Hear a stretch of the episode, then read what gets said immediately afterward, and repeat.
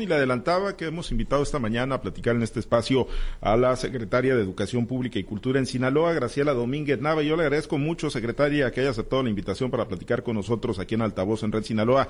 Muy buenos días, secretaria. Muy buenos días, Pablo César. Al contrario, te agradezco tu espacio porque nos permite informar sobre lo que estamos haciendo desde la Secretaría de Educación Pública. Saludo con aprecio a todos los sinaloenses. Y en una etapa pues ya muy importante, secretaria, ahora sí que contrarreloj ya de cara al inicio del ciclo escolar 2022-2023 del nivel básico el próximo lunes.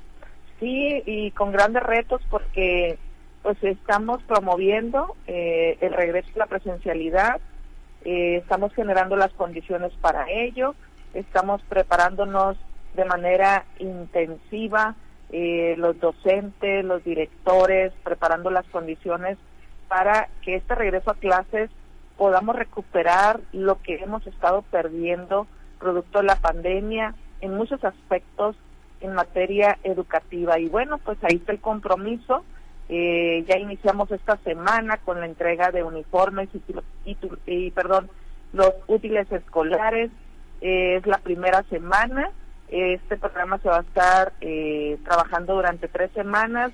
Nuestra meta es en tres semanas poder entregar todos los uniformes. Eh, y bueno, pues ya el próximo lunes 29, como bien lo adelantas, iniciamos ya el ciclo escolar. Hoy, hoy la pandemia, o sea, el tema COVID-19, los, los contagios o el nivel de contagios que tenemos en Sinaloa ya, ya no es factor, ¿no? Para mantener a las niñas, a los niños y a los maestros en sus casas, ¿verdad? Eh, fuera de las aulas. No, ya no. Este, afortunadamente eh, ya la población está vacunada, tenemos mejores condiciones, las niñas, los niños de 5 a 11 años, que son los eh, la última etapa de vacunación, la última, eh, digamos, grupo poblacional que faltaba de vacunar, pues durante el periodo vacacional se implementó la programación para la vacunación, entonces ya hay mejores condiciones, aún así tendremos que mantener los protocolos de salud que nos eh, ha pedido la Secretaría de Salud, eso lo vamos a mantener. Recordemos que la pandemia no ha concluido, pero eh, lo importante aquí es que ya contamos con eh, la vacunación, hemos generado ya una cultura de cuidado con los protocolos que se establecen como filtros y una serie de medidas de higiene y esto nos va a generar mejores condiciones para estar más seguros en clases. Bien, y, el reto entonces, entiendo, para recuperar esa presencialidad al 100%, secretaria, pues es el tema de la infraestructura y particularmente, digo, porque fuimos caja de resonancia nosotros los medios de comunicación al cierre del ciclo 2021-2022, pues de una gran cantidad de, deficiencias que estaban enfrentando los planteles. ¿Qué tanto pudieron avanzar, secretaria, durante este periodo de receso escolar? Sí, en este momento se sigue siendo el, mayor desafío que tenemos. Eh, siempre me gusta hablar con la verdad y decir las cosas como están. En ese sentido, estamos todavía pendientes con algunas escuelas que no hemos podido concluir la rehabilitación de la luz eléctrica. Es un servicio básico, esencial, sobre todo en Sinaloa, que tenemos eh, las temperaturas muy altas, mucho calor. Y en ese sentido, eh, ante ese desafío, pues hay una voluntad del gobernador del estado para estar reorientando el presupuesto necesario para seguir rehabilitando las escuelas. En este momento ICIFE pues está apoyando bastante de manera eh, intensiva, trabajando en 117 escuelas, que son las que tenemos en un padrón, detectadas que no tienen luz eléctrica. Estas escuelas fueron eh, vandalizadas, no eh, se les robó todo el sistema eléctrico y esto es lo que nos ha generado mayor contratiempo para su rehabilitación porque el monto presupuestal no es menor, eh, se ha reorientado para rehabilitar estas 117 escuelas alrededor de 130 millones. Hace algunos meses el gobernador ya había reorientado ¿Qué significa reorientado? Bueno, pues que cuando se hizo la presupuestación en el mes de diciembre no se tenía previsto que hubiéramos requerido esta cantidad de recursos para la rehabilitación. Entonces, también en el mes de marzo, abril, el gobernador destinó 18 eh, millones para que pudiéramos rehabilitar algunos problemas menores en 360 escuelas que se les estuvieron rehabilitando problemas de agua potable, algunos problemas eléctricos, pero que no significaban la reinstalación total de este sistema, eh, sanitarios que no servían. Y bueno, pues ahí vamos avanzando, eh, Pablo César, eh, decirles a las mamás, a los papás, que entendemos que si sus hijos van a regresar a la escuela este lunes o una escuela que no tiene luz, eh, estamos en, en vías de solucionarlo. Mientras tanto, habrá una coordinación muy estrecha con las directoras, directores de esas escuelas para que ellos no pierdan clases. Buscaremos los esquemas apropiados en cada una de las escuelas para iniciar como debemos de iniciar el día 29 las clases. Todos inician, pues independientemente de si puedan estar de manera presencial por temas de infraestructura o si todavía tengan que estar algunos días o unas semanas más en, de manera virtual. Así es, así es. En algunos lugares incluso estamos buscando eh, algunas sedes alternas, pero esto va a aplicar según las circunstancias de cada escuela, porque tampoco vamos a propiciar otro problema que a veces las sedes alternas pueden estar a mucha distancia de donde eh, pueden eh, quedarles cerca de acuerdo al trabajo de los tutores o donde habitan. Entonces, vamos a buscar y estamos buscando en esta semana las condiciones para que tampoco esto genere otra problemática. Lo que sí les garantizamos es que estamos bien en vías de solución. Esto no se va a prolongar mucho tiempo y vamos a en pronto tiempo tener al 100% las escuelas en la presencialidad ya sin este tipo de problemas de infraestructura. Oiga, y al, y al cierre del eh, ciclo 2021-2022, secretaria, ¿cuántas eran las que estaban en, en, esas condiciones que no tenían pues capacidad para operar eh, los equipos eléctricos? Le, pregunto, digo, ¿cuántas sí pudieron atender y que les quedó este rezago de 117? Desde que estuvimos cerrando el ciclo, detectamos estas 117 escuelas estuvimos, estuvimos haciendo los esfuerzos para poder contar con el presupuesto eh, antes y poder rehabilitar.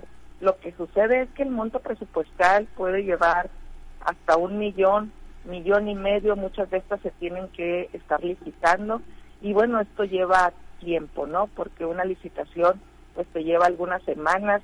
Entonces, la programación que esto implica eh, pues nos consumió prácticamente el tiempo del receso vacacional, pero lo que sí es seguro es que la inversión ya está ahí, ya se iniciaron los trabajos en muchas de estas escuelas, en otras está por iniciarse.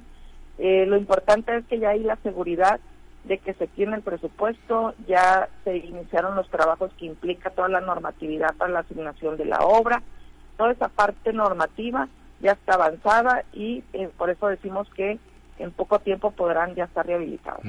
solo estas 117 que tienen los problemas de energía eléctrica son las que no tienen condiciones para recibir de manera presencial a las niñas y a los niños el próximo lunes, secretaria, o, hay más planteles? Tenemos otras, eh, bueno, por ejemplo, está eh, una escuela aquí en Culiacán que no va a poder recibir tampoco de manera presencial, pero con esa escuela ya encontramos una sede alterna porque no es un problema solamente de luz, sino que tiene que ver con un deterioro en los techos y por temas de protección civil, de seguridad para todos quienes habitan en esa escuela.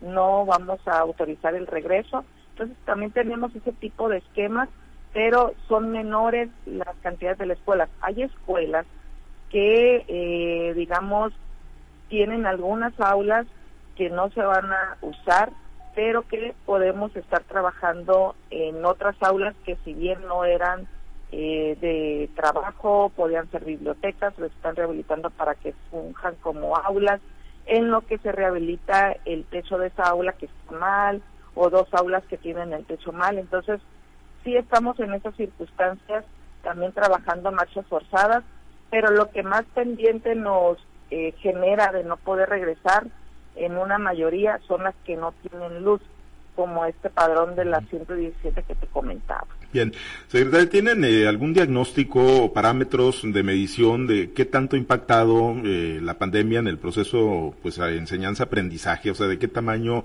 eh, es el rezago en el que están nuestros niños, nuestras niñas a consecuencia pues de no haber estado en las aulas prácticamente durante dos ciclos? Bueno, mira, nos, eh, empezando el ciclo escolar hay una aplicación general de una evaluación que uno de los objetivos es precisamente eh, ser más precisos en ese diagnóstico. Recordemos que nosotros todavía en este último ciclo escolar que concluimos en julio pasado, tuvimos eh, un esquema de presencialidad, virtualidad, un esquema mixto y todo esto propició que no todos los estudiantes estuvieran al 100% en el regreso.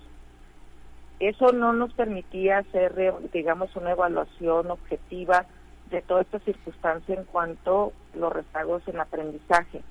Hoy que regresamos, vamos a generar todos estos mecanismos para hacer ya un monitoreo, una evaluación más consistente, más objetiva y junto a ello, en los meses eh, previos a concluir el ciclo escolar, se mantuvo una serie de capacitaciones a maestros que eh, atienden el quinto grado escolar, que atienden niveles de secundaria, porque de acuerdo a los expertos es donde estamos focalizando en este inicio del ciclo escolar el reforzamiento de aprendizaje.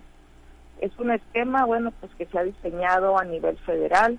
Nosotros concurrimos con un buen número de maestros en una capacitación intensiva y vamos a estar implementando también ese programa específico de recuperación de aprendizaje.